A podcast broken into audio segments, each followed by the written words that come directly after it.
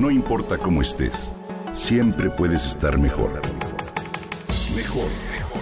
Con Vargas.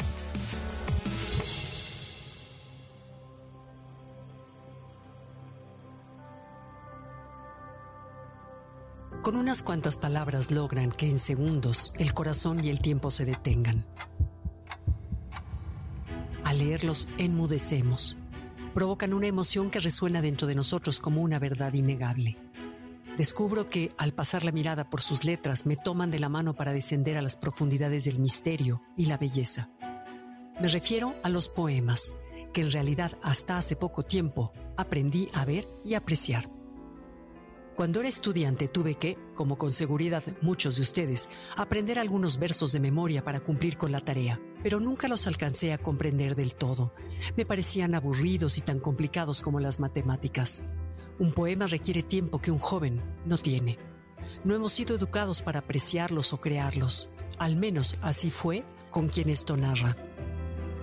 Ahora me asombra la manera en que un poeta, con la guía del menos es más, descifra lo indescifrable por medio de metáforas o similitudes, es decir, expresa lo que los mortales sentimos y encontramos difícil poner en palabras.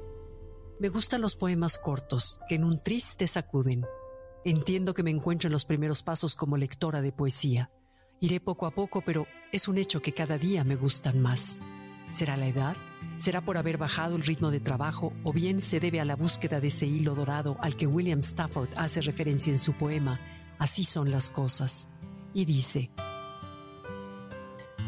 hay un hilo que sigues, pasa por las cosas que cambian, pero él no cambia. La gente te pregunta acerca de lo que persigues. Tú tienes que dar explicaciones acerca del hilo, pero es difícil para otros verlo. Mientras lo sostienes te puedes perder. Las tragedias suceden, la gente es lastimada o muere, y tú sufres y te haces viejo.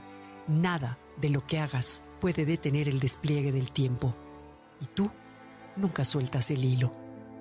Rumi, Juan Ramón Jiménez, Rainer María Rilke, Steve Taylor, William Stafford, Howard Thurman, Mary Oliver son algunos de los poetas que tocan mis adentros y me mueven para reflexionar, y se los agradezco.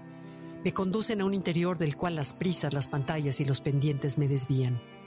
Mi favorito, sin duda, es Rumi, un poeta místico sufi del año 1200. Aquí un ejemplo. Tu misión no es encontrar el amor, sino descubrir todas las barreras que has creado en tu interior para no verlo. Uno lee esto y se asombra de la verdad aplastante que se resume en un par de renglones. Sin rollos nos deja noqueados en el suelo.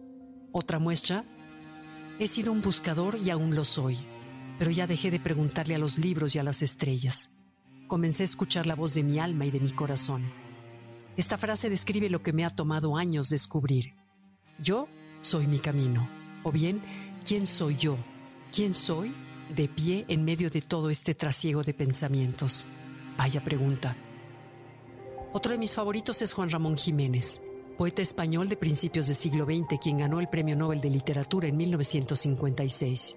Y él, en su poema El Momento, dice, que se me va, se me va, se me fue, y con el momento se me fue la eternidad. ¿No nos sucede esto a diario, a cada momento? Me parece genial la manera de hacérnoslos ver. Y para cerrar de Jiménez también, yo no soy yo. Yo no soy yo, soy este que va a mi lado sin yo verlo, que a veces voy a ver y que a veces olvido, el que calla sereno cuando hablo, el que perdona dulce cuando odio, el que pasea por donde no estoy, el que quedará en pie cuando yo muera.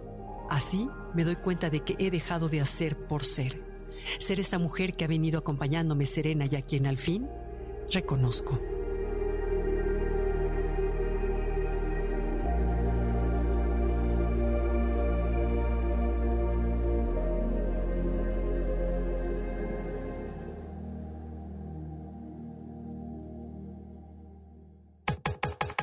Comenta y comparte a través de Twitter.